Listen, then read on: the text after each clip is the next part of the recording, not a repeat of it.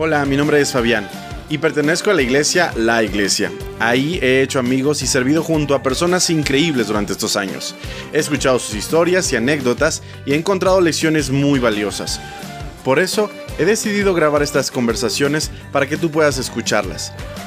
Porque la iglesia son las personas que se reúnen y no los muros que la construyen.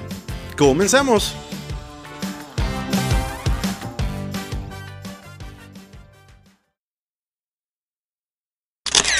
¿Qué hola gente? ¿Qué tal? ¿Cómo están? Sean todos bienvenidos a un nuevo episodio de su podcast Backstage. Esta semana, una sorpresa muy especial.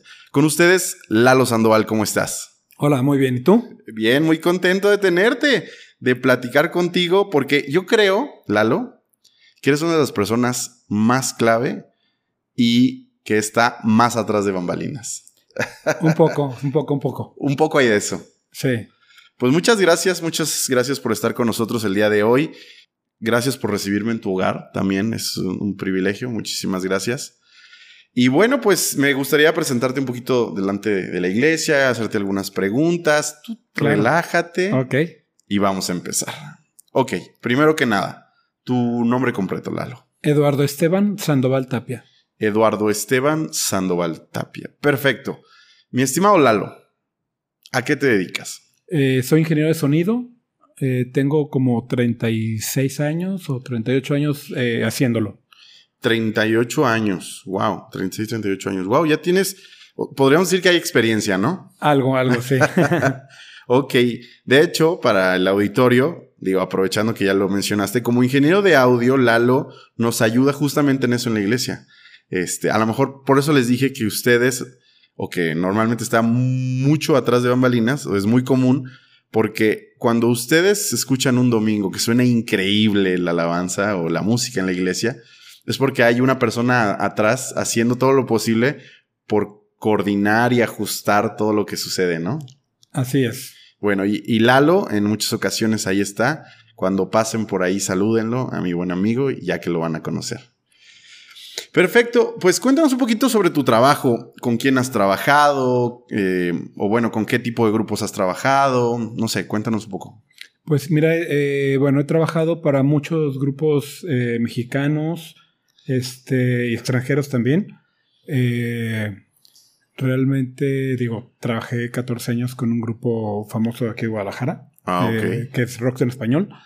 Y, actualmente pues tengo 21 años casi ya trabajando para este, eh, una persona que canta música ranchera. Ok. Un- uno de los rancheros más conocidos de este país. Eh, me da muchísimo gusto porque la realidad es que eres una persona con una profesión muy particular, ¿no? Y que se ha desempeñado, como tú dices, con personas muy, muy importantes del mundo de la farándula, por así decirlo, o artistas importantes, y que incluso yo he escuchado historias donde a veces vas a Europa, un día regresas y solo fuiste a, ecualizar audio o a... Así es, algún evento en especial y, y vamos y regresamos. Guau, guau, guau, qué, qué- qué padre. Mi estimado Lalo, em, cuéntanos un poquito sobre quién eres. Si tuvieras que estar en una entrevista de trabajo y te preguntaran, ¿quién es Lalo? ¿Qué dirías sobre ti? Mi especialidad es ingeniero de monitores. Ah. Este, aunque bueno, también, se también hago lo que se le llama la sala, que es lo que escucha la gente, eh, ajuste de sistemas de equipos. Y bueno, tengo una, la verdad, eh, gracias a Dios, una trayectoria bastante eh, larga en esto. O sea, eh, nos hemos podido preparar súper bien con equipos muy, muy profesionales, mundialmente conocidos. Y, y bueno, es lo que, lo que hago y me encanta. O sea, amo lo que, lo que hago. ¿Has trabajado en estudio? En estudio solamente una vez que me invitaron a mezclar un, un grupo de una cantante colombiana. Ok. Este, solamente, realmente no es, no es mucho mi, no es muy, no es muy mi, Tu eh, giro. mi tu- hit, o sea, el estudio. ¿Es diferente? ¿Es muy diferente? Sí, es diferente totalmente.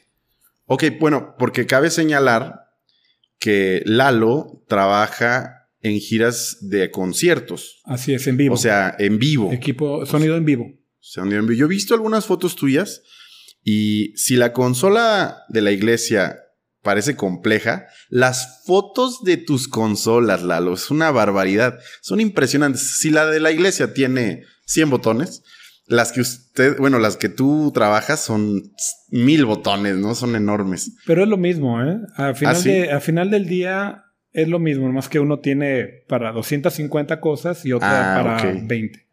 Ah, o sea, la realidad es que simplemente son los canales. Es la cantidad de servicios que puedes ofrecer con la consola. Ok. ¿Cómo ha sido trabajar con artistas en el mundo de la farándula? Eh, me refiero en términos de, de dificultad de trabajo. Es, es complicado, este, realmente es muy pesado, es un ritmo muy pesado, pierdes muchas cosas, no estás en tu casa, no, no tienes una vida familiar normal, ves muy poco a tus hijos, o sea...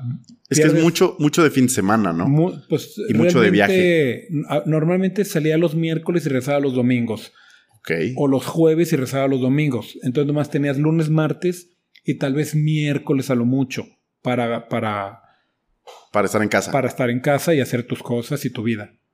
Ok, cuando trabajaste con este artista aquí local, que tiene ya muchos años de trayectoria, ¿no te ayudó a estar más presente aquí en Guadalajara?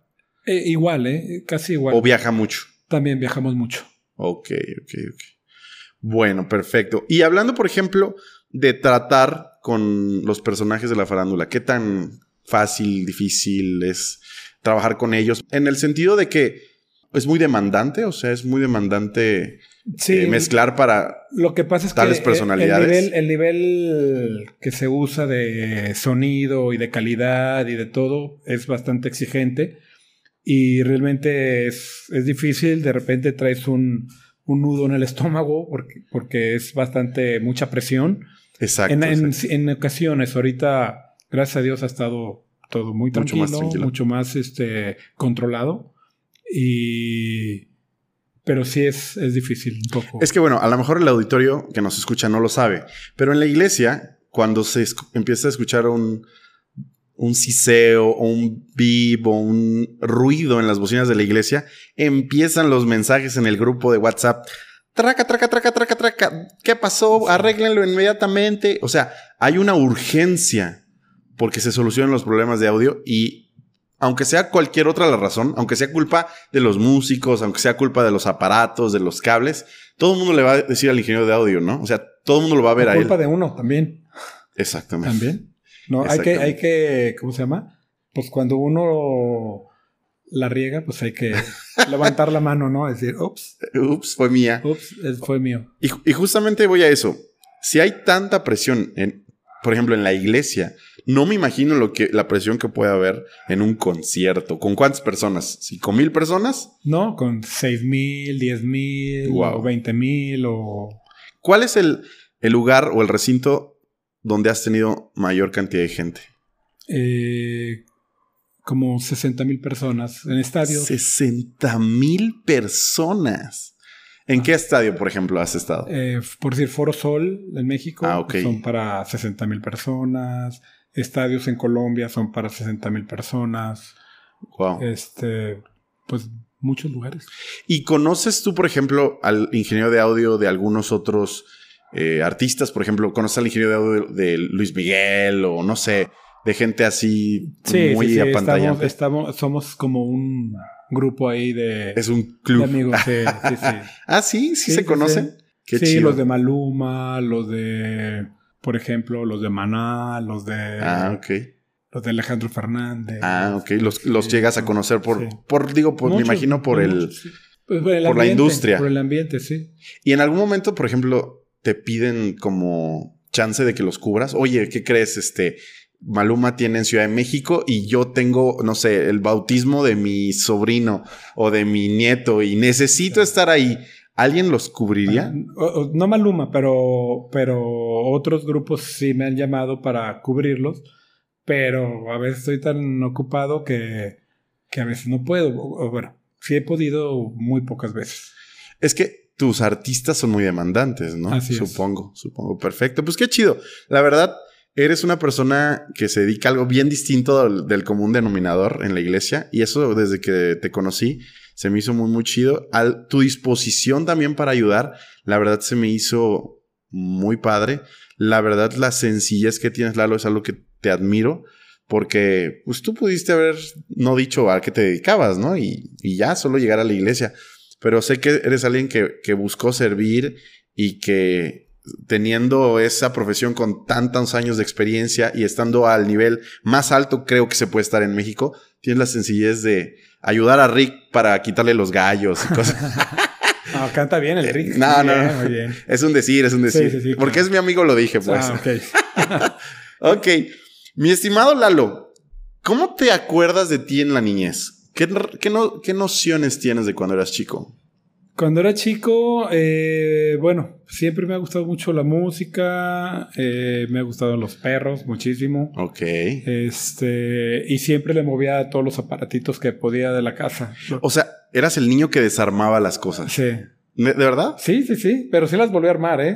Y sí funcionaban. Con cuatro tornillos que no quedaban. Sí, después sobraban un par de tornillos, pero sí funcionaban. ok, qué chido. En cuanto a tu personalidad, ¿qué te acuerdas? Pues, eh, bueno, era bastante, eh, ¿cómo se llama? Eh, un poco enojón. Ah, ¿eras enojón? Sí, era, era un poco enojón. desde niño, ¿eh?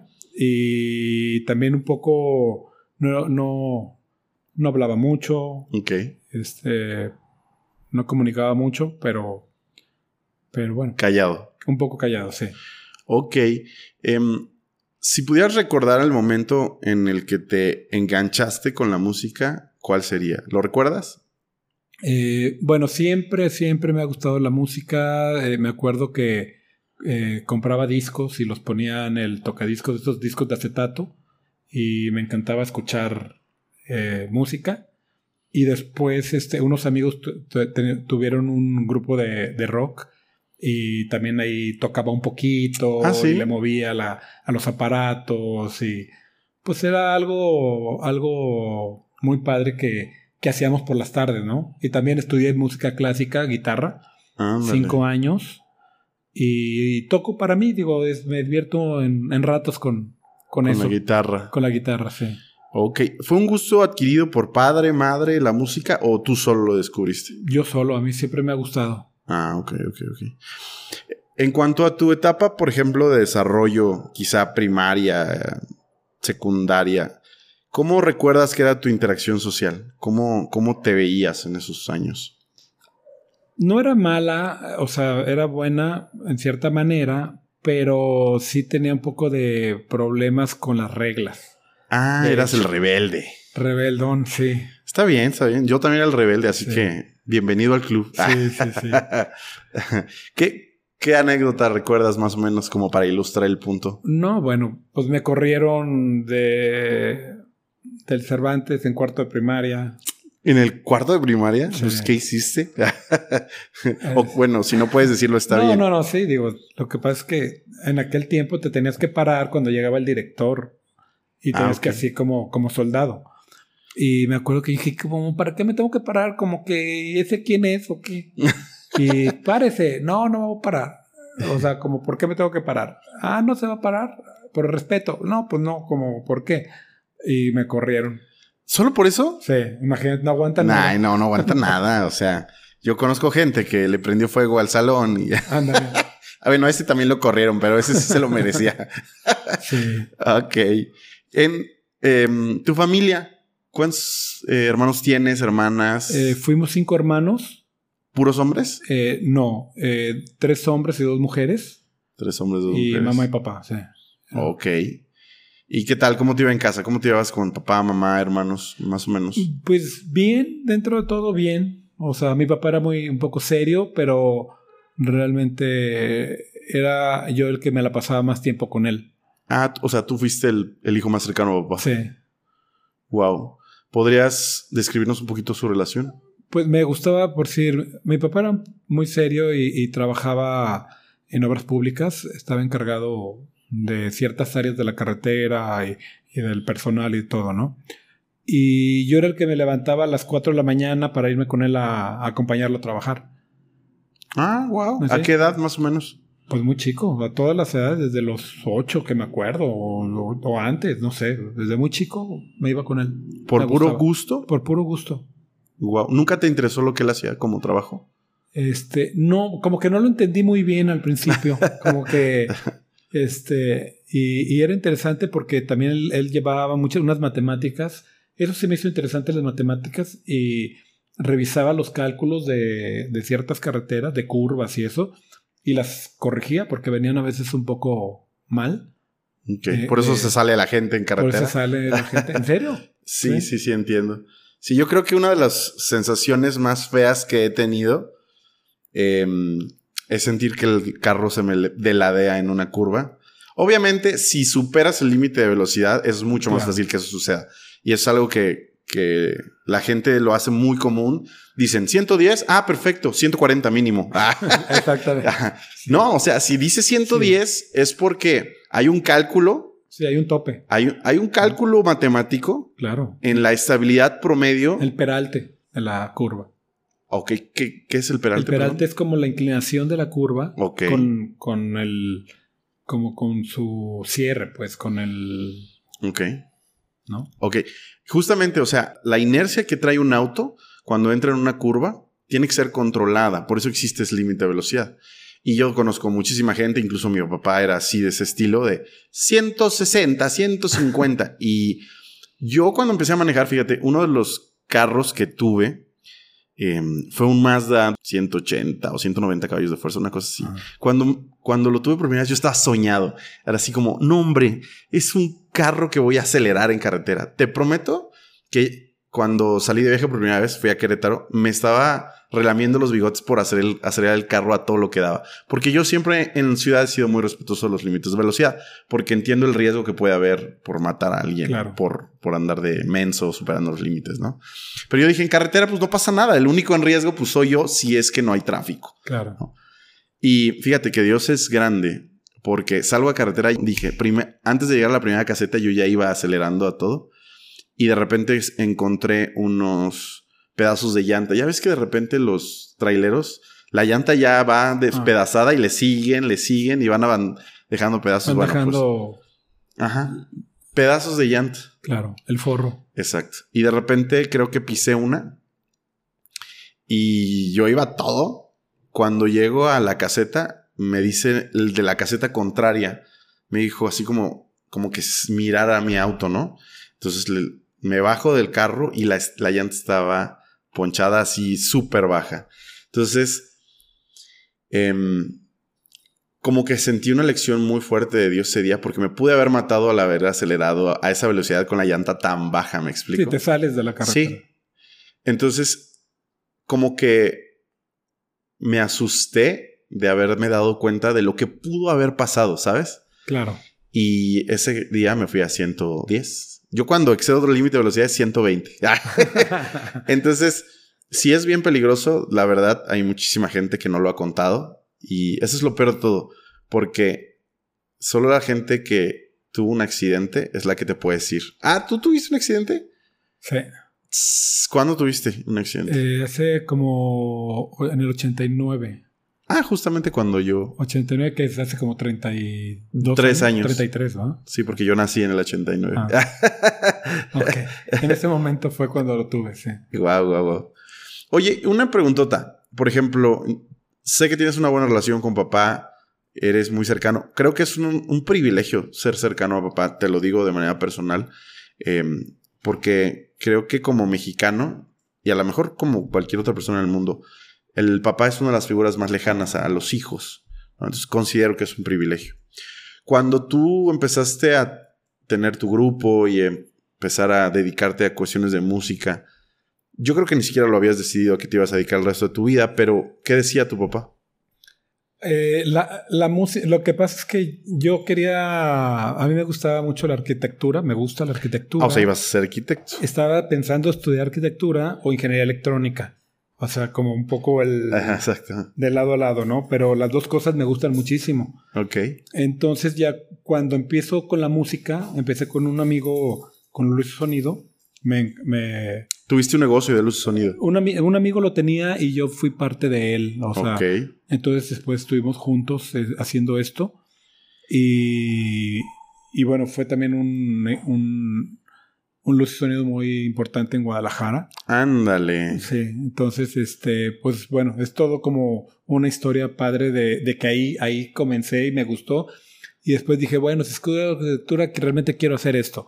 Si estudio eh, electrónica, también quiero hacer esto. Entonces, a la hora, a la hora me quedé haciendo esto. ¿Y qué decía papá? ¿Te apoyó? Al principio se le hacía, ¿cómo se dice? Como que tampoco no sabían exactamente qué estaba haciendo. Ok. Entonces, como que ellos querían que realmente terminara una carrera. Porque esto es una carrera, lo que yo tengo ahorita. Sí, claro. e- Es como una. Pero en aquel tiempo no se ve, no, no se- Era un oficio, ¿no? era como un oficio, algo que no estaba ni, ni conocido, pues. Ok. Y, ¿cómo se llama? Y, le, y bueno, comencé con, con esto de la música y poco a poco empezamos a rentar equipo, empezamos a, a- Entonces a este grupo empecé a hacerle monitores, me quedé con ellos 14 años haciendo monitores y a muchos Con el grupo de, de rock en Luz y español. Sonido. Ah, no. Ah, bueno, con Luz Sonido estuve también varios años primero. Ok. Eh, no, ay, no me acuerdo cuántos años fueron ahí, la verdad, ahorita. Pero, pero también con ese mismo equipo empezamos a rentarlo para los grupos, Ok. para los conciertos. Ok. Y ahí fue cuando empecé a meterme a los conciertos. Ok. ¿A qué edad estamos hablando de esto? A los 17. 17. más O sea, 17 ya andabas en- metido en el tema del audio. De la música, sí. Y en ese momento decidiste que no ibas a ser arquitecto y que te ibas a dedicar a la música. no, todavía estaba estudiando. La prepa. Sí, de hecho, de hecho, era muy chistoso porque me- nos íbamos a, a tener los eventos de las fiestas. Y yo llegaba a dormir como a las 5 de la mañana. de la- y luego me acuerdo que yo iba y me metía a la cama. Y mi papá me decía, ¡Ey, ey, muchachito! A la escuela. Y yo, ¿es en serio? Pero Y- me acabo de dormir. que todavía ni me duermo. No, pues órale. Y ya me levantaba y me, me iba a la prepa. Wow. Te hubieras metido a la nocturna o a la de la tarde Pues sí. para dormir unas horas, aunque sea. Sí, pues sí. Pero bueno, así fue. Wow, wow, wow, wow. Y cuando, ¿cuándo lo decidiste? ¿En qué momento decidiste? Ah, ok, sí, ya, voy a meterme al mundo del- de la música. Este, estaba, estaba yendo a la escuela, esto, y de repente empezamos a tener unos eventos de gobierno muy importantes aquí en Jalisco y, y absorbieron totalmente varios meses de trabajo. Y yo dije, no, ya esto es lo que... Entonces lo que hice fue ponerme, buscar dónde estudiar lo que yo quería. En aquel tiempo no había lugares para estudiar, entonces yo iba, salía afuera a muchos países, lugares, y empecé a salir fuera y empecé a agarrar libros y a estudiar y, Ah, eres y a buscar. autodidacta. O sea, empecé así. Ok. Y después, ya con un tiempo, como a los un par de años, me fui a tomar unos cursos a Estados Unidos, de unas computadoras que, de audio, donde, donde me adelanté muchos años A lo que México a estaba. lo que México estaba. Wow, wow, wow, wow, wow. Entonces, ¿cómo es que brincas con tu primer grupo? ¿Cómo es que llegas con tu primer grupo? Que fue el del rock en español, ¿verdad? Sí, lo que le empezamos a rentar equipo a él, a este grupo, y, y de repente yo llevé una consola de sonido, porque la, la que se ponen los monitores para que ellos escuchen, y empecé yo a, a hacerlo por mi gusto, o sea, por quererlo hacer. Ni me la pidieron, yo lo hice por llevarla y O sea, tú empezaste a mezclar. empecé a mezclar. Entonces em- les gustó y ya me decían, ah, esto y esto, el otro, y algo así, y acá, y necesitamos esto. Entonces ahí empecé. A ver, ayúdame a detallar un poquito más la historia. Llegas ese día con la consola, Ajá. empiezas a mezclar. ¿Dónde estaba el que debía de mezclar? No, no había, nomás había uno. Había, es porque en aquel, cuando son los grupos pequeños que todavía están en proceso. Ah, o sea, este o sea, grupo como- todavía como- no como era. la iglesia que solamente hay una consola. Ok, Que ahí haces todo, ahí haces lo que escucha la gente, lo que escuchan los músicos. ok. Y yo llevé otra consola que va en la parte trasera, al, lado del escenario. La conecté solamente para manejarlo de ellos. Lo que Pero ellos entonces tú escuchan. ya ibas con el propósito de, de ayudarlos a ellos. Pues no era tanto ayudarlos, era como más bien yo aprender y hacerlo. O sea, era como Ah, las ganas de hacerlo. Pero lo que me pregunto es, este grupo to- no era, todavía no era tan importante como lo es hoy, ¿cierto?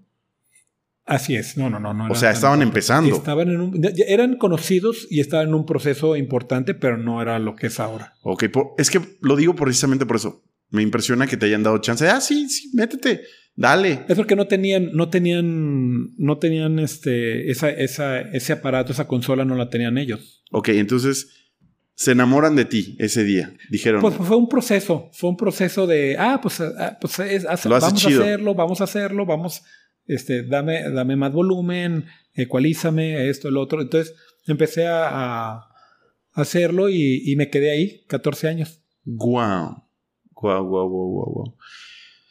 ¿Cómo, a qué edad empezaste con ellos? ¿A los 20? A lo, como 19 mm, más o menos. Estabas bien chico. Estaba chico, sí. Estabas bien chico. ¿Cómo fue empezar a trabajar ya a ese nivel profesional?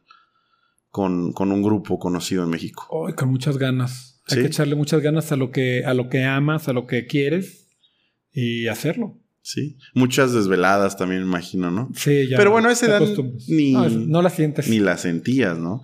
Ya como a los 30 es cuando se empiezan a, te empieza a despertar uno ya como que ya no queriendo. no, qué chido, qué chido.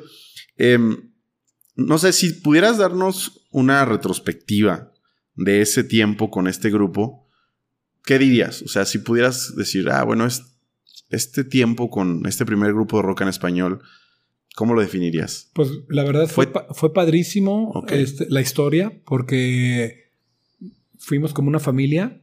Ah, sí. O sea, ¿Fuiste muy cercano a ellos? Pues sí, de hecho éramos como pues, muy amigos, o sea, éramos amigos. De hecho, viajábamos en, en, su camioneta juntos, nos íbamos a, a Zamora, a León, aquí, allá, o sea, o sea, y, empezamos a, De hecho, fue el primer grupo que salimos a. Creo que fue, no sé, fue Ecuador o Perú, una cosa así, uno de esos dos países. Y este. Y bueno, entonces éramos pues como pues unidos, pues éramos muy, como amigos. ¿Sí son muy relajientos como se ven? no, en aquel tiempo un poquito. un poquito, un poquito, un poquito, Pues al final rockeros, ¿no? Sí, sí, sí. Sí, sí, sí, sí. La verdad, em, yo creo que fue uno de los primeros grupos que escuché cuando era chico. Y obviamente son un clásico, Sí, son muy buenos. Son muy, muy buenos. ¿Cómo haces la transición de este grupo de rock en español a el charro este que este, le va más o menos? sí, este... Bueno, este grupo paraba para ir a grabar. Y en ese tiempo había una serie de de eventos donde habían tenido problemas con el, con el equipo, con el audio. Y, y un amigo me muy cercano a él eh, me habló y me dijo, oye, este, voy a, ayudar, voy a ayudarlo, este, eh, trae problemas. Entonces ya fui, de hecho, a un palenque aquí en Guadalajara. Ah, o sea, fue, fue por un fallo de alguien más. Sí, entonces, este, pero fui, eh, le hice el sonido dos días, le gustó, estuvo contento. Y, me dijeron que si me podía quedar y yo... Pero pues estoy con los otros. Sí, pero, pero los, el otro grupo paraba un poco, paraba un año a veces para grabar. Ok. Entonces, pues, tendrían, pues acuérdate que hay que... Las cuentas siguen, sí, sí, sí. siguen llegando. La luz y el agua hay que pagarla. Hay que pagarla. Sí, claro. Entonces me ofrecieron quedarme ahí y bueno, así. Y ya, tengo 21 años ahí. 21 años. O sea, brincaste del grupo de rock en español al charro inmediatamente. Al, mariachi, sí. Al mariachi, perdón. No es lo mismo, ¿verdad? Bueno, es pop mariachi. Mariachi pop. Ok, ¿cómo ha sido, cómo fueron esos 20 años? Ya, ya eres un hombre experimentado. ¿A qué edad te pasaste? Porque ¿cuántos estuviste con el grupo anterior? 14. O sea, tenías, mm, si empezaste a los 19, tenías como 34, eh, más, o, menos, 33, más o menos mi edad justamente, y te pasas con el mariachi popero. Ajá. Ya, ¿cómo fue? Ya, ya, ya era en otro nivel, ¿no? Ya estabas en otro sí, nivel. Sí, no, no, digo, aparte, digo, siempre me he dedicado a estar actualizado, a, a no, no dejarte... Siempre salen cosas nuevas y hay que estar siempre estudiando y poniendo de tu parte para estar al día. Ok. ¿Qué, ¿Qué tal es trabajar con este mariachi popero? ¿Es muy demandante en, su, en tus requerimientos? Eh, fíjate que lo que pasa es que es un grupo grande. Ok. Son 23 músicos. Ok. Entonces, digo, sí hay mucho trabajo por hacer y es complicado. Pero, pero está muy padre, la verdad es muy padre. Eh, este, eh, hay buena comunicación, entonces la llevamos bien. Qué bueno, qué bueno. Una duda, em, por ejemplo, para un concierto, ¿cómo te preparas para un concierto? O sea, supongamos que hoy es viernes y mañana es el concierto, ¿no? A las, no sé, ¿a qué hora son los conciertos? ¿A las 8? Bueno, realmente, bueno, lo que pasa que mi, lo que, cómo comienza el día, Ajá, comienza desde que haces la maleta, o sea, por si vas a salir fuera, revisas que tus, todo lo que tus equipos que vas a llevar o tus cosas. ¿Tú llevas equipo Pues, tuyo o es de...? no, bueno, me refiero que los él. audífonos, los Ah, audífonos que son de molde, o sea, también yo tengo los de él, este, la computadora, eh, mi tarjeta de audio para grabar, eh, y aparte, por si eh, revisamos que las consolas que vamos a usar, nuestras consolas que usamos, este, es- estén correctamente todo, todo funcionando para cuando lleguemos no tengamos ningún O sea, problema. ¿haces pruebas un día antes o el mero día o cómo? Por decir, ahorita vengo de, de probar el equipo que vamos a usar este, la próxima fin de semana. Ok, entonces mucho tiempo antes, o sea, una semana antes haces las pruebas de audio. Sí, y cuando se, se da mantenimiento y se arreglan cosas y eso, hay Ah, que estar revisando que, que todo no vaya a fallar nada. Ok, ¿cómo, cómo te preparas en la mañana entonces? Eh, bueno, ¿Algún desayuno especial? No, no. ¿Dormir bien a lo mejor? tratar de descansar, bueno, para no... no ¿El llegar- oído se entorpece si no duermes bien? ¿El qué, perdón? ¿El oído se entorpece si no duermes bien? O sea, tú Tus sientes... sentidos. Tus sentidos. Entonces te, te, te echas una buena pestaña. Exactamente, digo, tratas de dormir bien, de comer bien, de estar tranquilo, lo más que se pueda, pues. ¿A qué hora te vas al estadio o al lugar del concierto? Eh, bueno, los montajes empiezan temprano. Entonces, como ya, hay- ya aquí ya hay una, una- un horario de producción, por si a mí me toca llegar a las 12 del día, Ándale. montar mis Aunque sea en la noche el No, sí, concierto. claro, porque son muchas horas de prueba. Ok. O sea, hay que montar los equipos, revisar que todo esté correcto. ¿Tú haces montaje o solo Yo, yo monto mi equipo, mi consola. Ok, ok. Mi consola siempre me ha gustado tú hacerlo? hacerlo yo. Sí, es, un, es, es la parte, es, es un equipo muy importante que, de- que dependo de él. Entonces me gusta, me gusta hacerlo. Sí, es como los tacos o los tenis del futbolista, ¿no? O sea, él Sí, los sí. cuida porque sabe que si le deja una piedrita o algo mal amarrado o algo, pues va a batallar en el juego, ¿no? Exactamente. Ok. Y ok, empiezas a las 12 y haces tu, tu mezcla el desde montaje, antes. el montaje, se revisa que todo esté bien, se hace una prueba de sonido con los músicos. Ok. ¿Eso Este- cuántas horas antes es? Un ejemplo, eh, si yo empiezo a las 12, a, la- a las 5 de la tarde estamos haciendo prueba de sonido. Ajá. Con los músicos, de 5 a 6, 6, y- media. Paramos. eh, se hace el acceso a la gente del, del evento, del show. Ok. Y ya, es- esperamos a que sea el show, ya sea, sea a las 9, 10, 11, 12, dependiendo el tipo de show. Y ya no tocas nada. No, nomás revisar que, que, no, que no falle algo en ese, en ese momento, en ese trayecto. Ok. Eh, tú, por ejemplo, ¿tú también le mezclas al grupo que le abre o a quien le abra? No, no, no. No. Eso Ay- es otro. Ayudo, ayudo. Si necesitan ayuda, me refiero a algo de nosotros. Pero normalmente se, se pide que lleven sus cosas independientes por lo mismo para no, no mover y hacer algún cambio Porque raro. supongo que tienes una configuración especial para, Ajá. para él. Así es. Ok, perfecto. Y bueno, más o menos, ¿qué hora y media de concierto es común? No, dos horas veinte más o menos. Dos horas veinte. Ok, platícanos una anécdota así como que tú digas, así súper, que fue un día que salvaste las cosas por, por un pelo de, de rana calva Ah, ¿En un show? en un show. Ay, este... O, o nunca ha pasado, todo no. ha sido súper... No, no, sí, sí han pasado muchas cosas. Pues digo, han pasado de que Ok. La pedalera del guitarrista se dañó y desarmándola y arreglando. o que los audífonos se dañaron, o que un aparato y hay que cambiarlo. El, eh, el otro día se, se, se, dañó una computadora de mi consola, y, pero trae una de refacción, entonces, ah, okay, okay, este...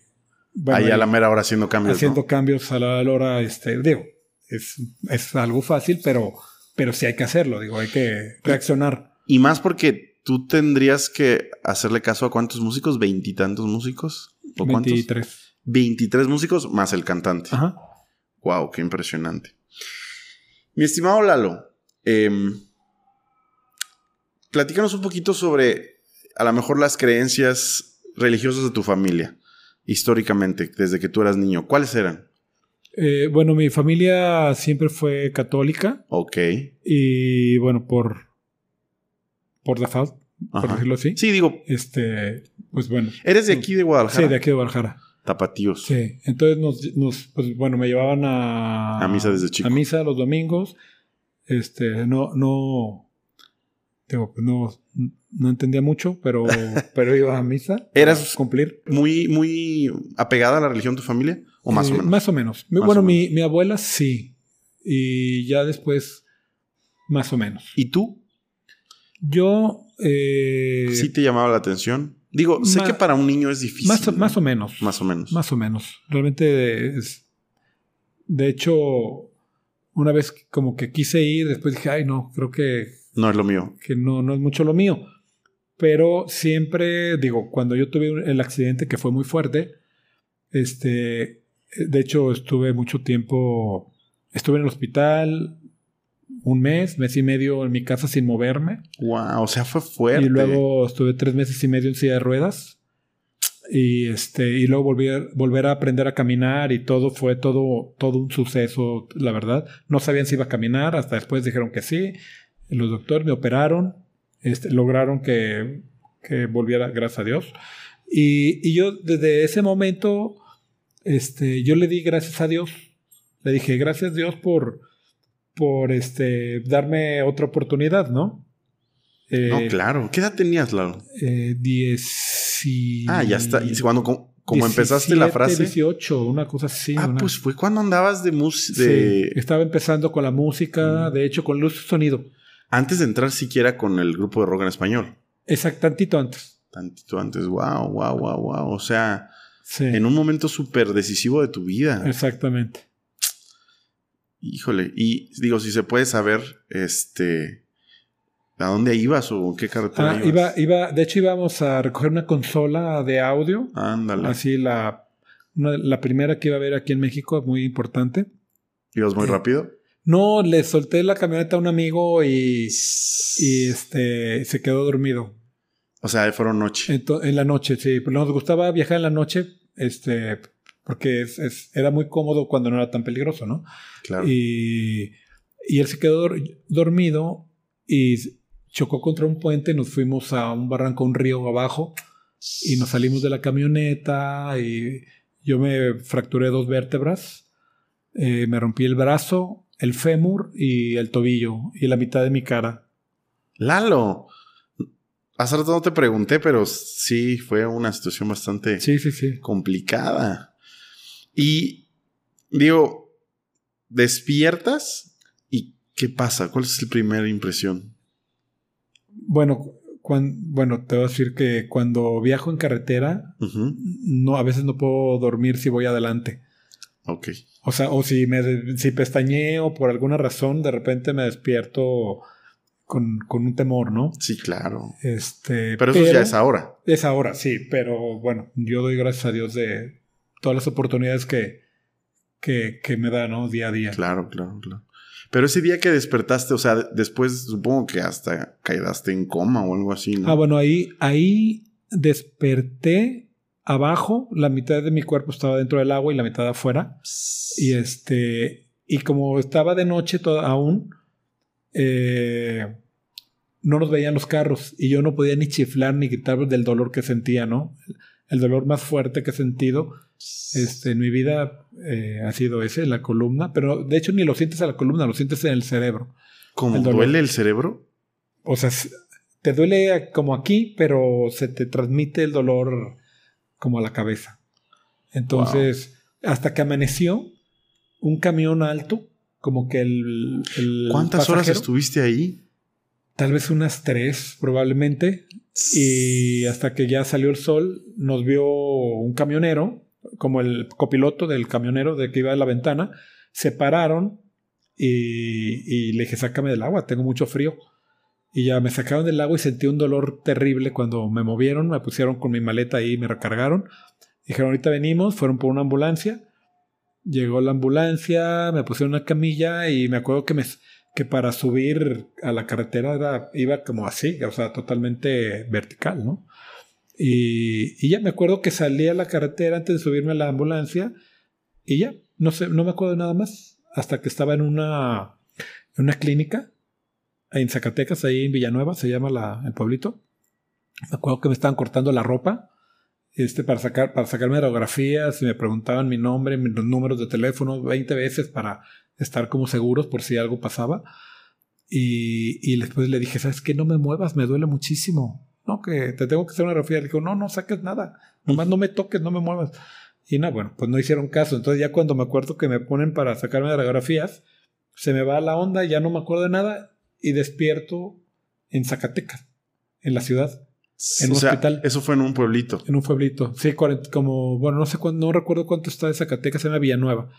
No sé si está como 45 minutos de Wow. Zacatecas o algo así. Wow, wow, wow, wow.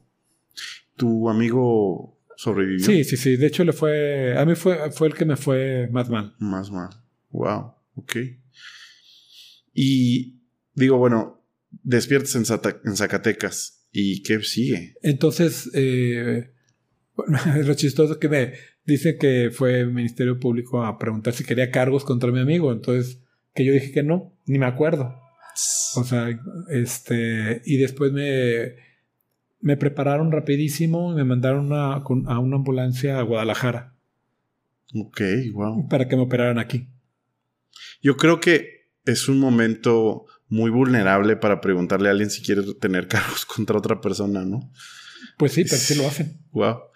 Vienes a Guadalajara, te operan, yo me imagino ya toda tu familia aquí. Sí, fue todo un show porque en aquel tiempo, pues, ¿quién te opera? ¿Quién te pone la placa? ¿Quién esto? ¿Quién?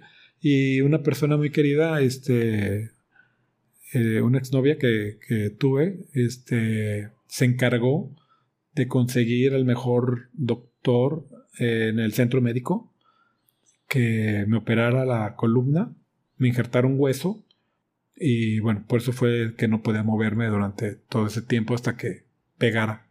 Wow, ¿cuánto tiempo estuviste, dices, sin Un moverte? mes en el hospital, Y luego Ajá. un mes y medio en mi casa sin moverme y después tres meses y medio en silla de ruedas. tres meses y medio en silla de ruedas. ¿Cuánto tiempo de rehabilitación? Uy, no me acuerdo, pero pero es volver, pierdes pierdes el equilibrio, no, o sea, como bebé te caes y tienes que volver a aprenderlo. Wow.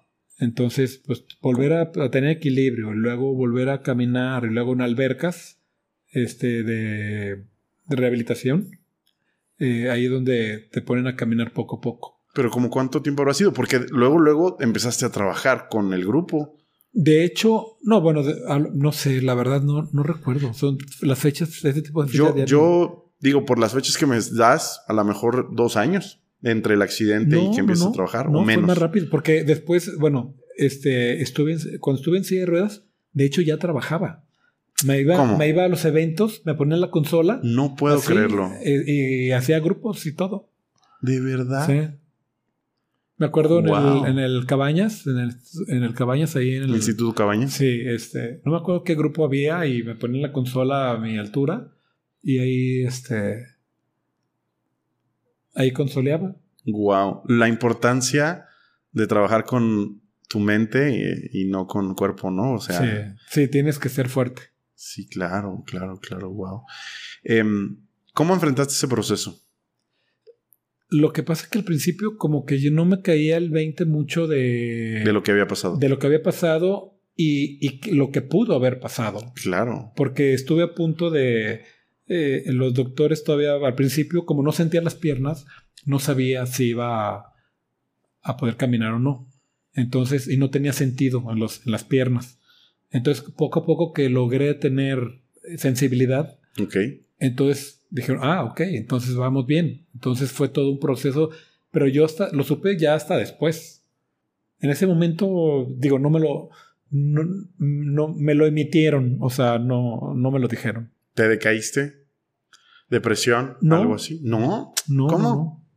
Bueno, pues es que tienes 17 años. No, la verdad, sabes que está rodeada de mucha gente querida. ¿De verdad? Sí. Y yo creo que eso, cuando alguien está enfermo o algo, lo, lo mejor que, que, pueden hacer es este, eh, ¿cómo se llama? Buscarte y ayudarte y darte fuerza, ¿no? Wow. Wow, wow, wow, wow, wow. La verdad, impresionante, tanto lo que pasó, como dices, lo que pudo haber pasado, el tiempo de recuperación, todos los secuencias de milagros que sucedieron para Así que, es. pues, de buenas a primeras ya estuvieras este, trabajando después. ¿En qué, cuánto tiempo te, te llevó caminar? Dijéramos, pensando desde el accidente hasta que caminaste. Es tres, cuatro, cinco. Pues tal vez unos ocho meses, probablemente. O sea, fue súper rápido. fue, fue rápido, yo antes del año. Wow. A lo mejor eras Wolverine y ni cuenta te diste. y te, te sanaste solito o alguna cosa así, porque wow, qué, qué impresionante. O sea, hay, hay muchas historias donde eso, esa, ese tiempo pues se vuelve muchos años más, Claro. ¿no? Qué bueno, qué bueno. Platícanos un poquito. em, ¿Cuándo fue la primera vez que te entraste que existían los cristianos? Eh, bueno, eh, con la compañía de, de renta eh, eh, hemos hecho eventos para... No puede ser, ¿en serio? para sí, para... ¿Cómo se puede decir? Este, Iglesias, pastores, iglesias etcétera. todo, o sea, como importantes. O sea, desde que tenías 17, ¿hiciste algunos? Eh, un poquito después. Bueno, sí, bueno, a los, no sé, poco después. Más o, O sea, menos 20 y qué. A lo, a lo mejor a los 25. puede Ok, ser. fue la O primera sea, vez que no- hiciste no- un no- evento y- para una iglesia. Para iglesias, y también para iglesias católicas y cristianas. Rentábamos equipo, hacíamos los eventos en estadios, en y, y- aquí en el norte es donde, donde fuimos a hacer este eventos cristianos. ¿Alguien conocido grandes. que nos puedas decir? Sabes que no, no recuerdo, el otro día me estaba tratando de acordar quién había sido. La verdad no, no lo recuerdo. Fue hace, pues ya hace un rato. Ok. ¿Y qué pensabas cuando escuchabas lo que decían los pastores en esos eventos? Nada, era así como X, tu Pues, chamba y ya. Entonces yo estaba como trabajando y haciendo lo mío y sí, sí escuchaba también, este, escuchaba y como que trataba como de entender, ¿no? O sea, ok. pero, pero como que no, como que era algo como un poco, como relajado, como que no, no. No te sentías aludido por sus Eh, palabras. Sí, exactamente. Ok. Ok. Después de esos eventos, ¿cuándo vuelves a tener contacto con la iglesia? Eh, Cristiana. bueno, mi, mi esposa, este, ella es cristiana, eh, me dijo, ¿me acompañas? Eh, voy a la iglesia, este es una iglesia cristiana, esto, Pero eso, eso ya se fue hace... ya hace, ya hace cinco años, Entonces, un poquito menos. de esos eventos a hace cinco años, No, pasaron muchos años. ¿alguna vez algún contacto, alguna idea, una iglesia, Nada, un amigo que se te acercó y te dijo, oye, nada. nada, absolutamente nada? ¿No? ¿Sabes qué es eso?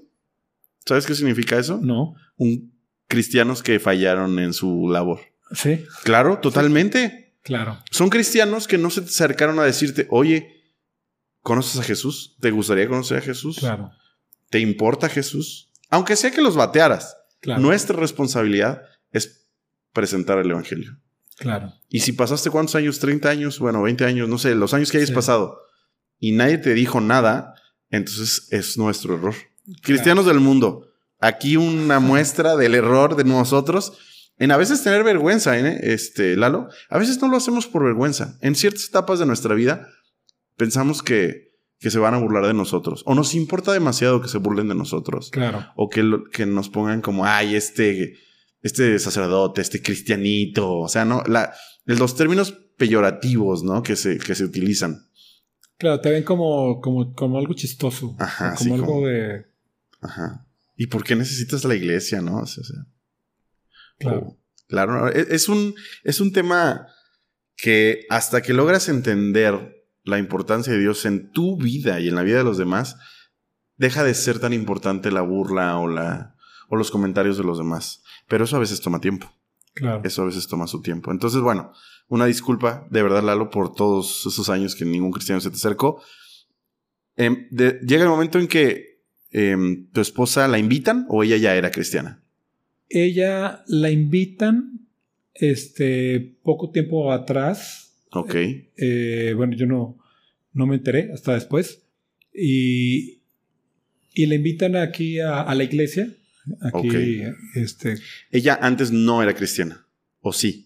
no, no era cristiana. Ok, le invitan. L- La invitan a una iglesia en San Diego, unos amigos.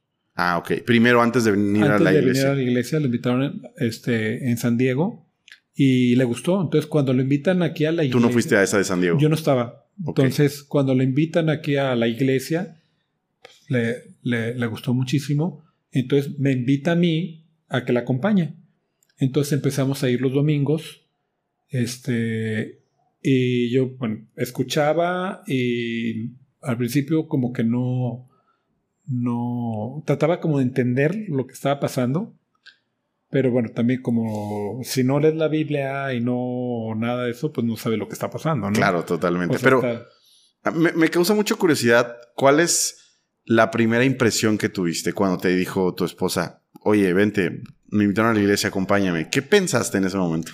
¿Sabes que no, no? Dije, vamos, o sea, Ah, vamos. ¿No hubo como una resistencia? No, vamos y ya, este, me siento, obviamente me gustó mucho la, la manera de predicar, de hablar eh, de Armando, o sea, y como de explicar. Entonces dije, ah, está explicando lo que dice la Biblia, porque uno a veces de repente lee la Biblia. y- Sí, eh, la, la forma de la escritura a veces es un poco ruda para el entendimiento, podría decirlo. Hay que dedicarle tiempo, pues. Sí, entonces me gustó mucho que estaba Armando explicando la Biblia. Entonces dije, ah, qué perfecto. O sea, entonces digo, no la- en ese momento dije, no la tengo que leer, me la estaba platicando Sí, y aparte sí, sí. con ejemplos de la vida real buenísimos, Claro, lo entiendo, lo entiendo. ¿no? Entonces me empezó a gustar, a escuchar y, y lo que ponía en la pantalla y luego lo explicaba en la- con cosas de la vida real de la gente, de lo que vivimos. Entonces dices, wow, o sea, ok. Wow, wow, wow, wow. Obviamente me causa muchísima curiosidad. ¿Cuál fue tu primera impresión del tiempo de música en la iglesia? De, perdón. Del tiempo de música en la iglesia. O sea, porque llegaste y digo, en la doctrina normal de una iglesia cristiana es música, Ah, sí. anuncios, eh, predicación y despedida, ¿no? Ese es, digo, in- intermedio también hay un tiempo para diezmos y ofrendas, pero pues llegas en el tiempo de música. ¿Cuál fue tu impresión? Eh, bueno, la impresión es que de repente, bueno, como ingeniero de sonido, llegué y dije, ay, le falta como que una manita al, al sonido, ¿no? Sí, claro. Y dije, ay, bueno, voy a, a ver si puedo ayudar. Y es, ¿El primer día lo hiciste? no, no, lo hice, me- no, fui como unas tres o cuatro veces.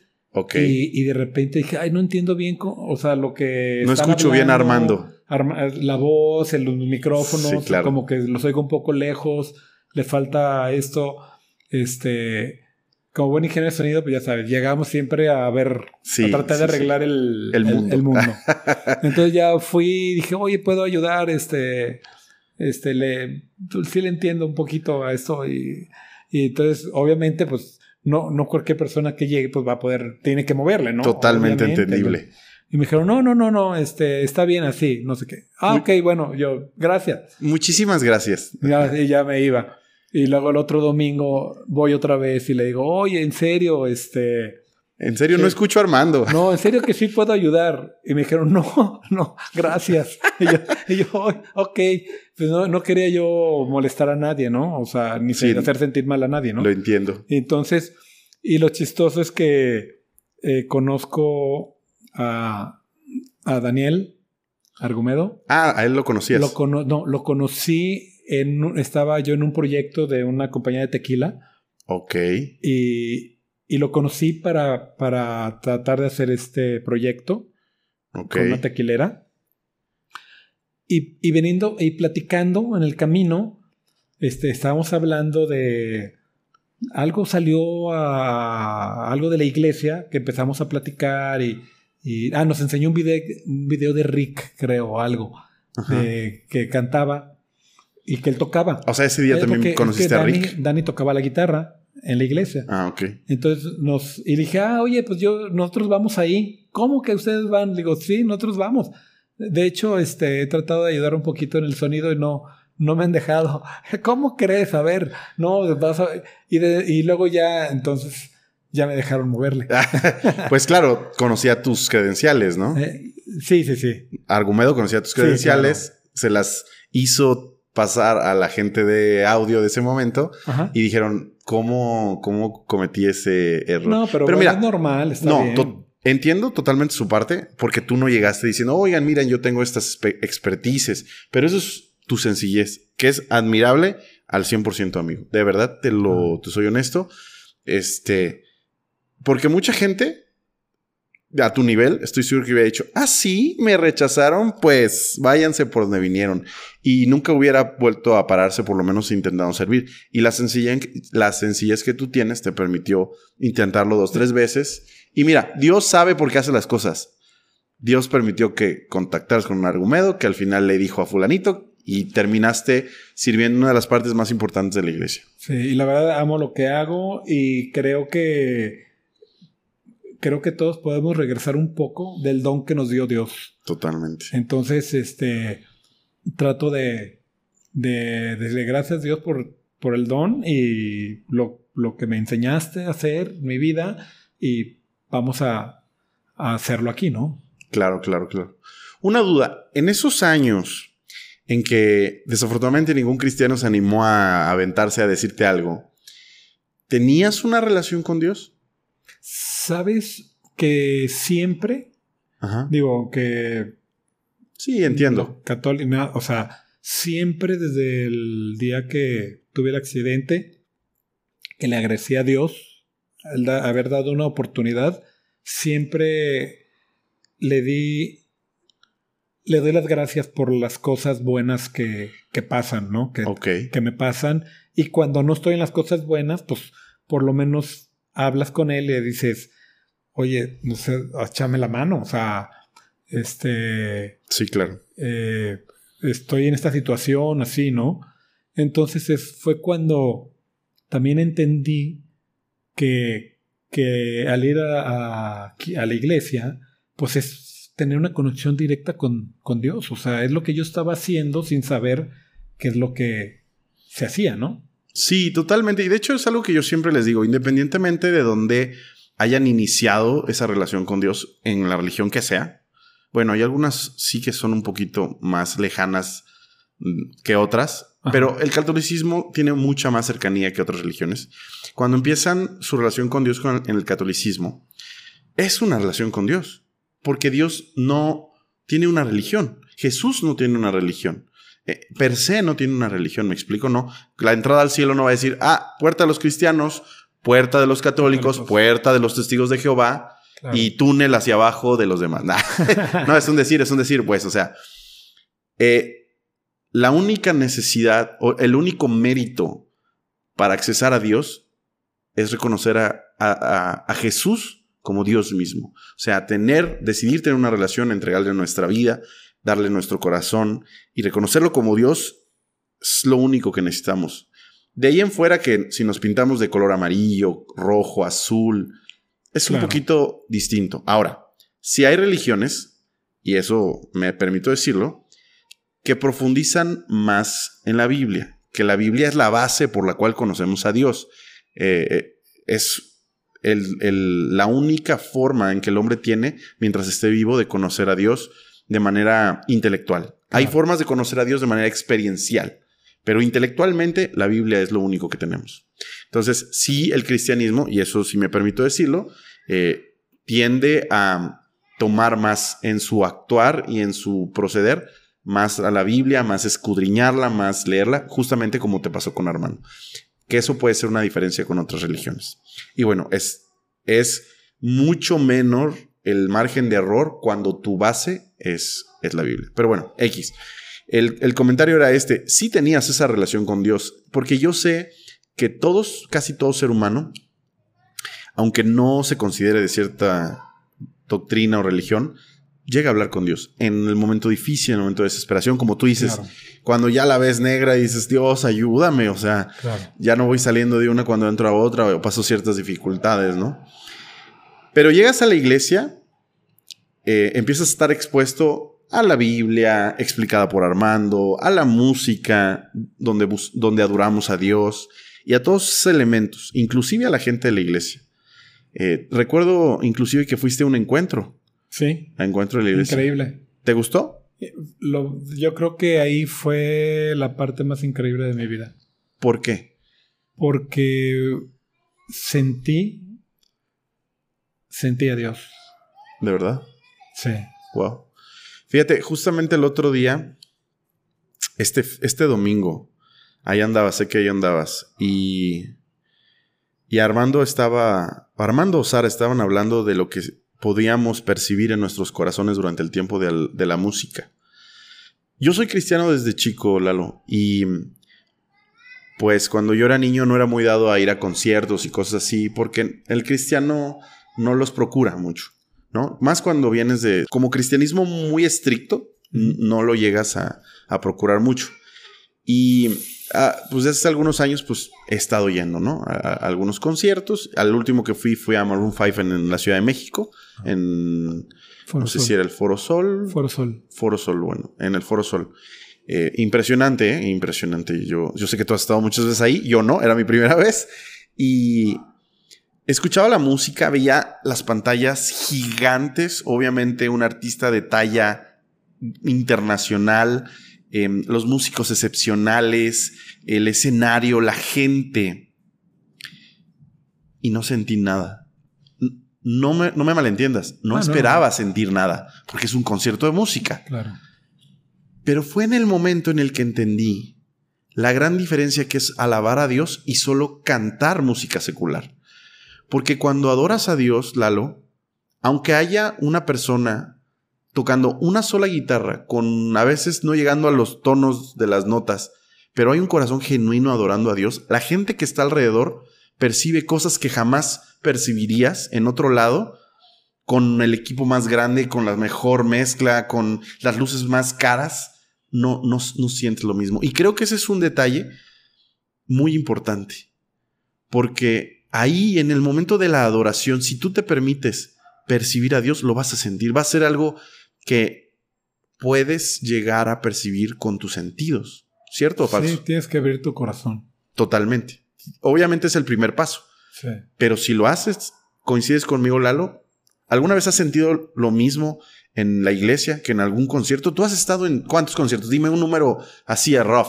¿300 conciertos? ¿400? Sí, sí, más no sé, X cantidad de conciertos. ¿Alguna vez has sentido, por muy increíble que sea el músico, por muy increíble que sea el equipo, has sentido lo que se siente en la iglesia? Yo creo que la, cualquier grupo de música este, te puede hacer sentir mover, lo que yo digo, mover el pie. Ok. Tener un ritmo. Ok. Pero cuando vas a la iglesia y escuchas la música de la iglesia, te hace sentir tu corazón. Wow. O sea, es, son, o sea, uno te va a mover el pie nada más y el otro te va a mover tu corazón y todo tu cuerpo. Wow, wow, wow. Eso, eso, fíjate que esa conclusión llegué este fin de semana y dije, creo que la persona ideal para platicarlo es Lalo. Dije, lo vamos a platicar ahora en el episodio. Y para todo el auditorio que nos esté escuchando, que jamás han tenido la oportunidad de estar en una iglesia cristiana, dense la oportunidad. O sea, podría cambiar sus vidas. Y esa es una forma muy palpable de descubrir que Dios existe. Yo conozco gente, fíjate, Lalo, que mm, son muy escépticos, pero han estado en iglesias cristianas. O sea, siguen siendo católicos y realmente no les interesa el cristianismo. Y, pero pasaron algunas por una iglesia cristiana y dicen, miren, yo no, yo no soy cristiano, ni siquiera tengo la intención, pero el día que fui no puedo explicar lo que pasó ese día. No, no lo pueden explicar. Nadie, todo el mundo sabe que algo pasa en ese lugar. Ahora, nosotros sí sabemos, Lalo. Claro. Dios mismo está presente y es la forma en la que mientras estemos en esta vida, es en la forma en la que Dios in- interactúa con las personas. Ahora, interactúa de muchas maneras. Cuando lees tu Biblia, cuando oras, obviamente durante el tiempo de la adoración, en tu vida cotidiana Dios interactúa con nosotros. Pero es una forma tan especial cuando está en el tiempo de adoración. Yo creo que es indescriptible. Entonces, yo animaría a las personas que nos están escuchando y jamás se han dado la oportunidad a que escuchen el consejo de Lalo. Lalo ha estado en 500, 600, 1000 conciertos si ustedes quieren y lo escucharon de su propia boca. Él ha estado, yo creo que con algunos de los artistas más representativos de este país en su género. Y él lo escucharon de viva voz. Entonces yo creo que deberían escuchar tu consejo, ¿no? Espero que sí. Lalo, y empiezas a, a estar expuesto a todo este tipo de cosas. ¿Cómo cambia tu relación con Dios o cómo empieza a mejorar? ¿Qué notaste? ¿Cuándo, cuándo fue el primer día que decidiste llegar a tu casa y empezar a tener una conversación más íntima con Él?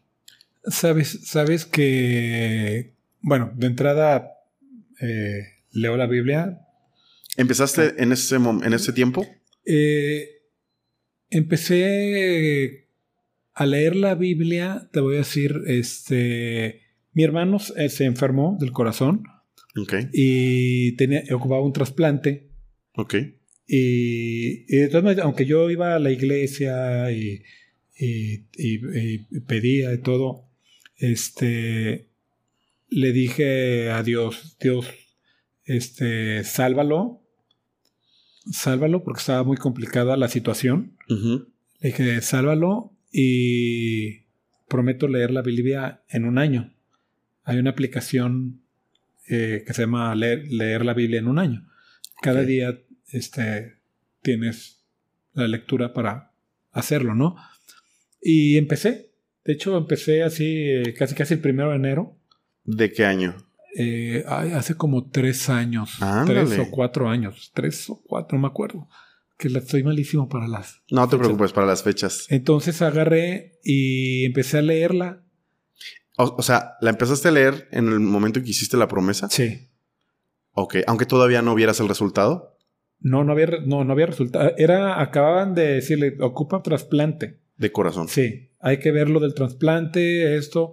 Este, entonces en eso me pongo, bueno, yo le prometí que le, leería la Biblia, que, le- que lo salvara.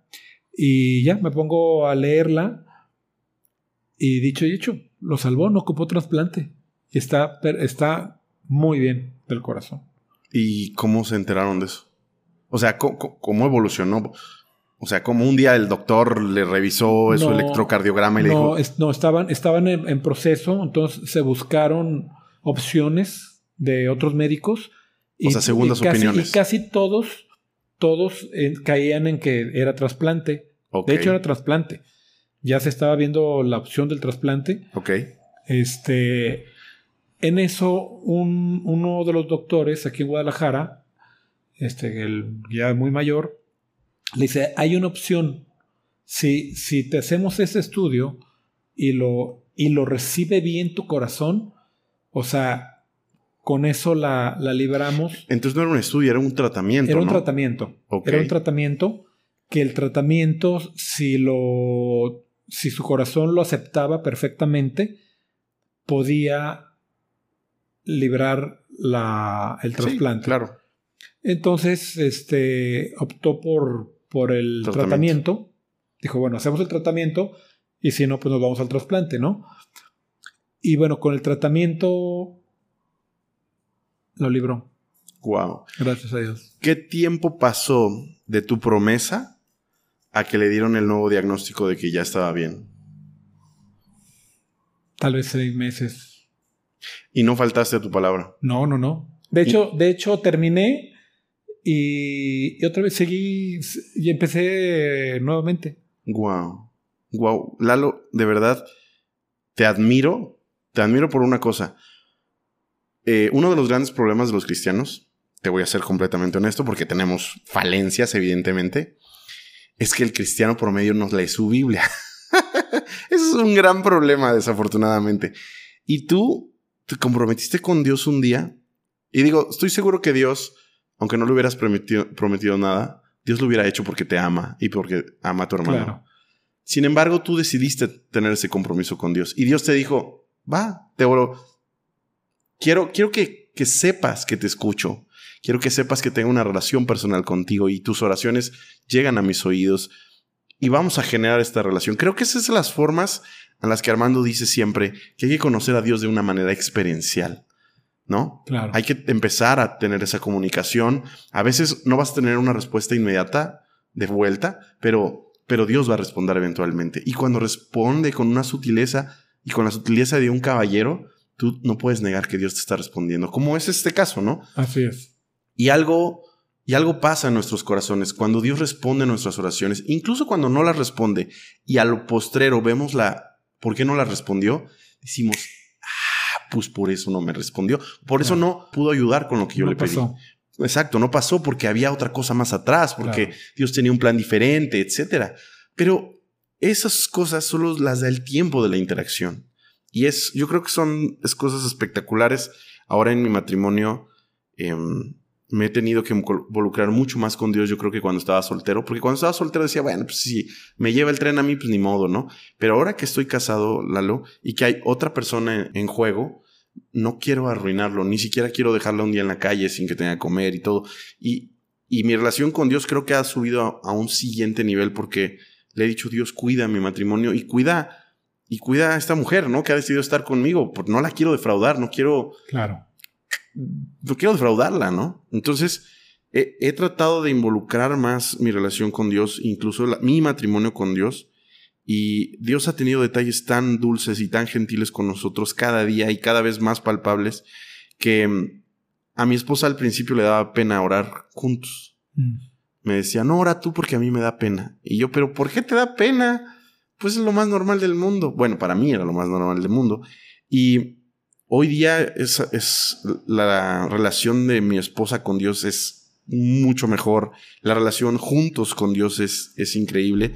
Y yo no, no dejo de, de ver esas sutiles respuestas de Dios en cada una de las cosas de nuestra vida. No solo en cosas que les pides, porque pedirle cosas a Dios es muy banal, ¿no? O sea, Señor, Claro. quiero un carro, Señor, quiero una casa, Señor, quiero, e- etcétera. Son cosas que Dios hace por nosotros, pero creo que cuando le abrimos nuestro corazón en cosas que no son peticiones y aún así vemos a Dios y vemos su interacción y vemos su cuidado, jamás puedes volver a decir Dios no existe, jamás puedes negarte que hay, hay un Dios que interactúa contigo, el creador del universo tiene cuidado de, de personitas pequeñas, ¿no? Que al tamaño de la galaxia, quizá del universo, parecerían insignificantes. Claro.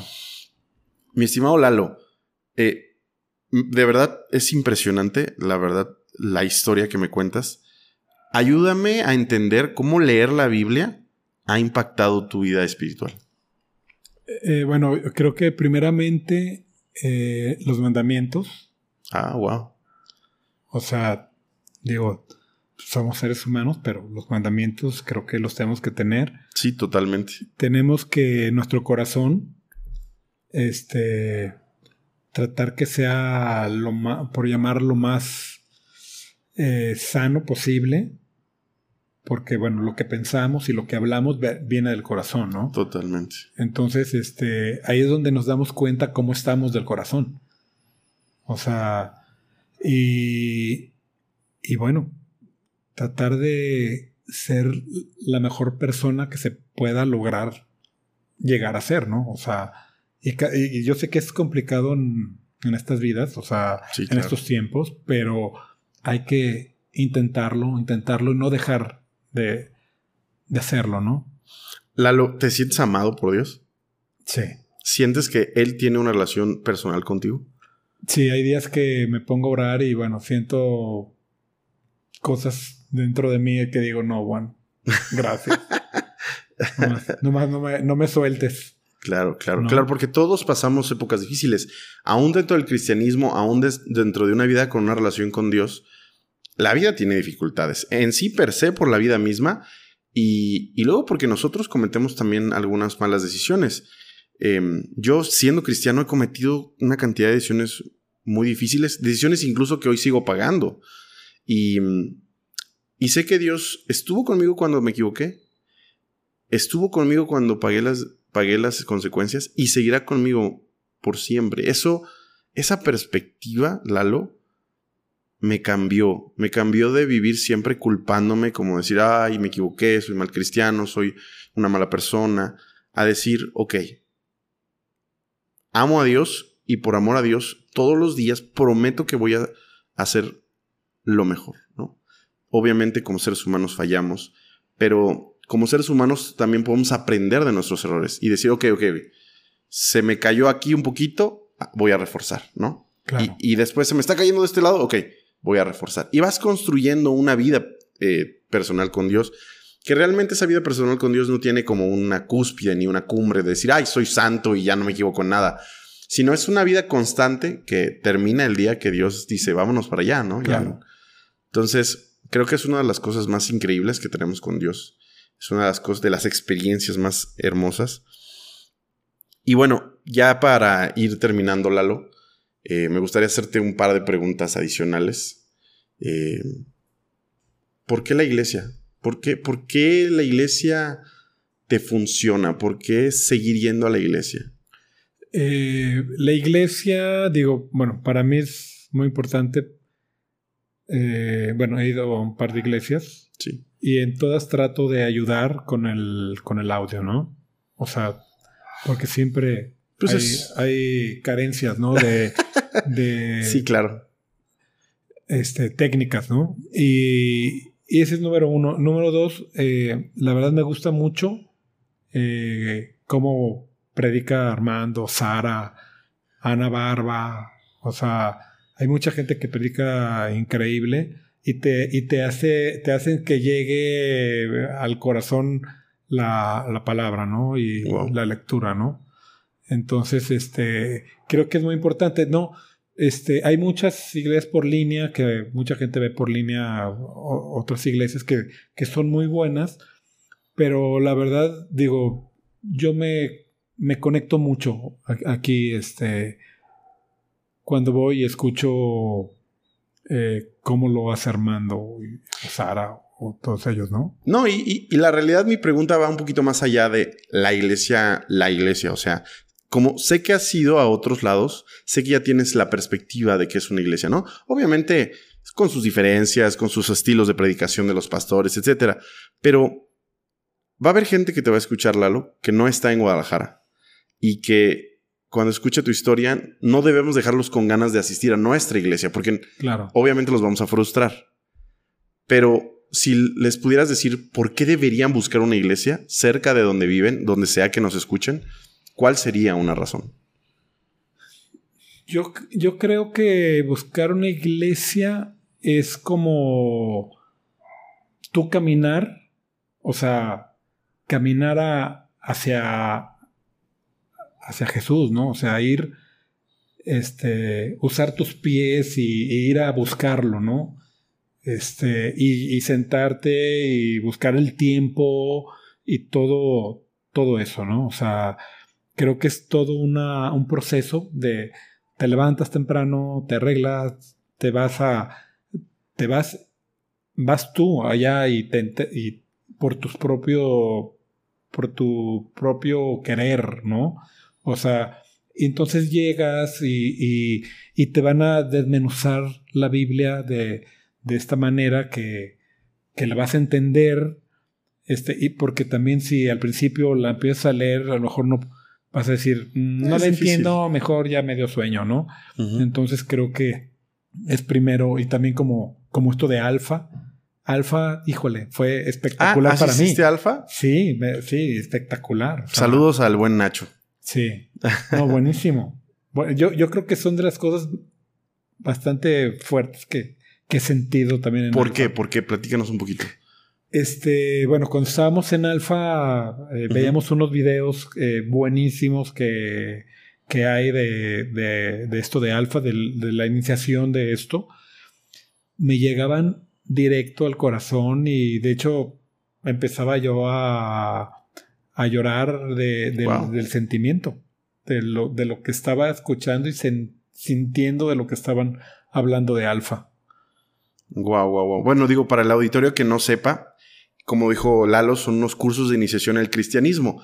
Eh, un lugar donde puedes recibir información de por qué hacemos esto, quién es Dios, eh, quién es Jesús, quién es el Espíritu Santo, por qué la oración, por qué congregarse, por qué es la salvación. Todas esas preguntas que muchas personas pueden tener al momento de acercarse al cristianismo son muy fácilmente resueltas en un curso alfa.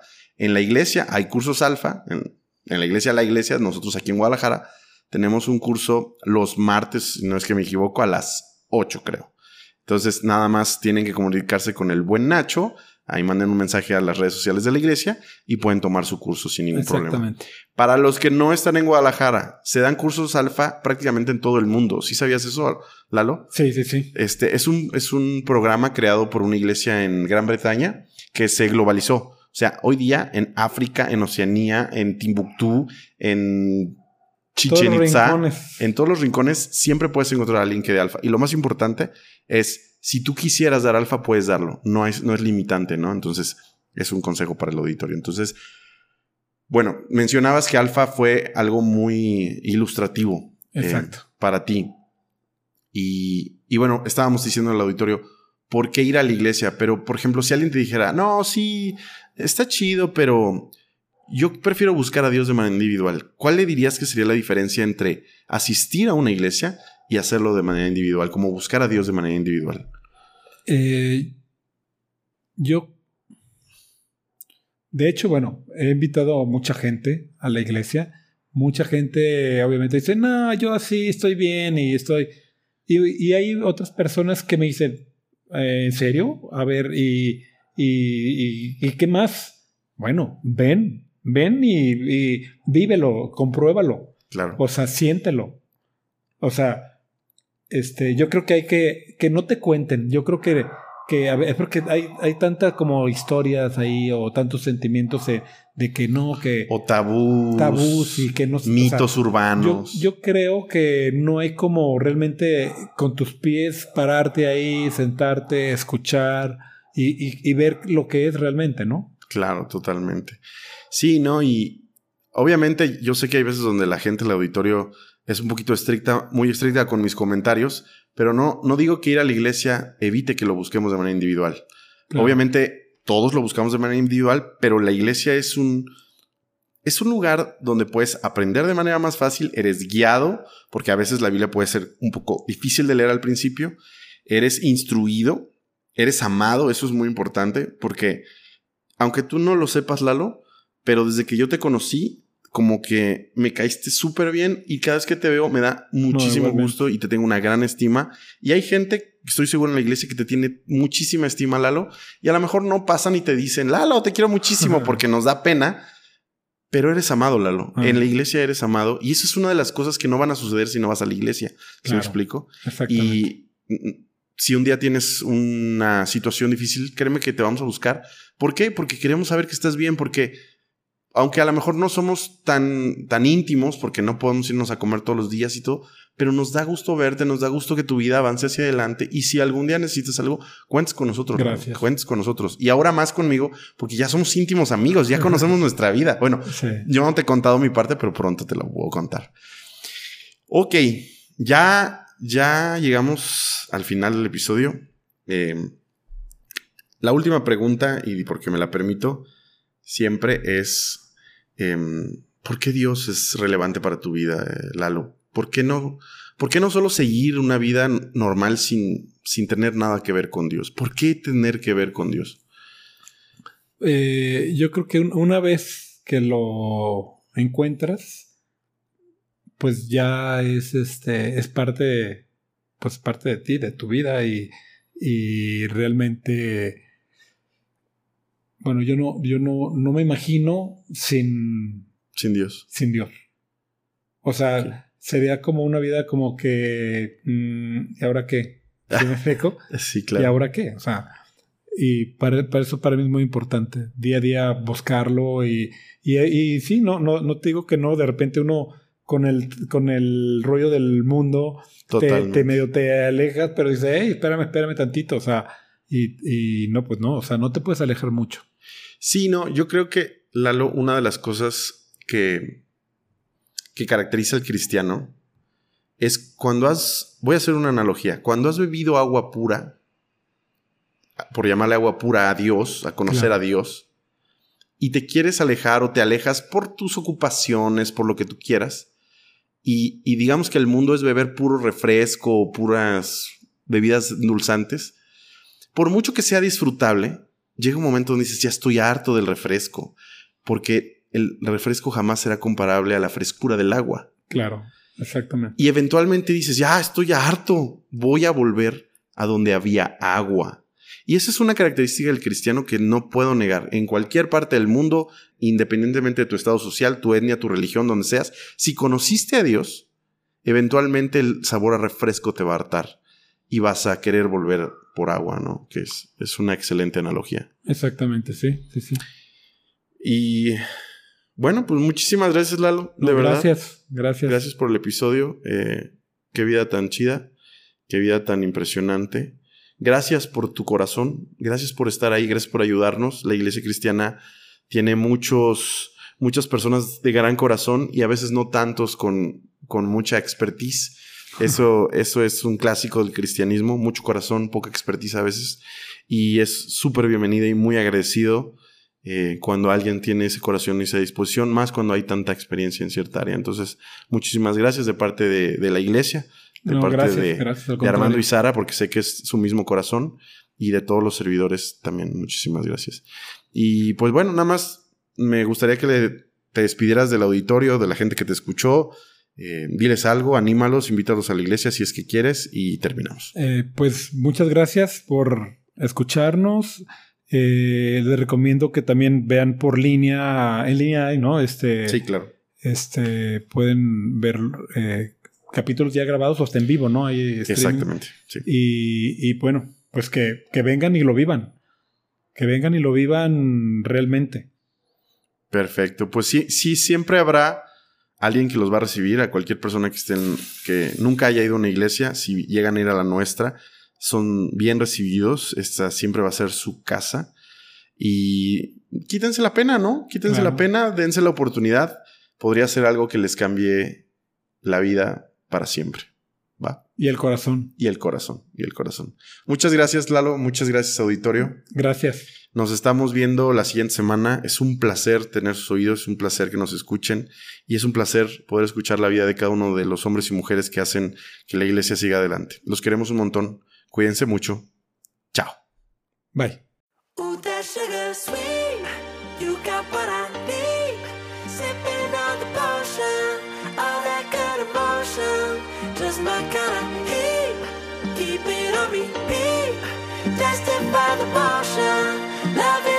大声